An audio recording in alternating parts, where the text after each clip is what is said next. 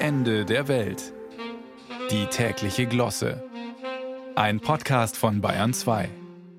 Ja, wo läuft der denn hin, der Fortschritt? Stetig voran mit immer größeren Schritten und manchmal setzt er auch zum Hochsprung an, sodass wir kaum noch hinterherkommen.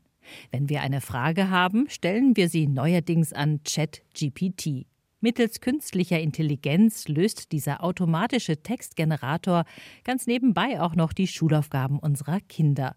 Und vielleicht teleportieren unsere Enkel eines Tages ihre Gehirne in eine neue Hülle, wenn der Körper langsam zerfällt. So vieles löst sich auf, verschwindet, wird überholt. Aber manche Dinge scheinen unverwüstlich.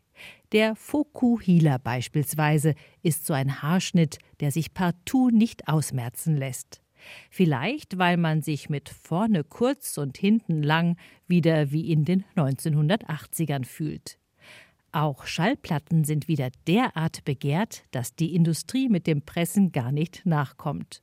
Gut für all die, die ihre Platten nie weggeworfen haben und die gerne festhalten am Altbekannten, wie beispielsweise die Briten. Same procedure und so, Sie wissen schon, immer dieselbe Endlosrille. Das ist auch ein großes Glück für King Charles, dem am Wochenende nun endlich die Stunde der Krönung geschlagen hatte. Beharrlichkeit und das Festhalten an Wohlbekanntem zahlt sich eben manchmal aus. Die britische Monarchie ist ebenso wenig klein zu kriegen wie ein Telefaximile. Also, wenn Sie jetzt stutzen und sich fragen, was das doch gleich nochmal war, ja, genau ein Telefaximile ist ein Telefax oder kurz und bündig ein Fax. Und dieses antiquierte Kommunikationsmittel nutzen laut einer aktuellen Umfrage immer noch über 80 Prozent der deutschen Unternehmen.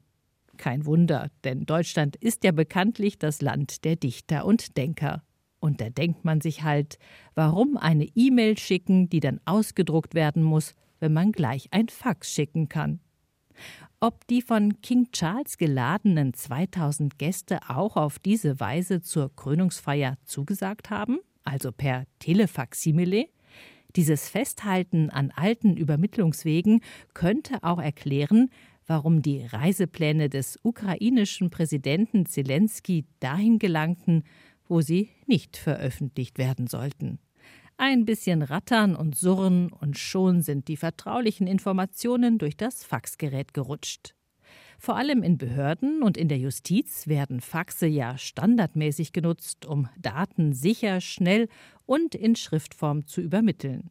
Faxdokumente haben schließlich Rechtsverbindlichkeit.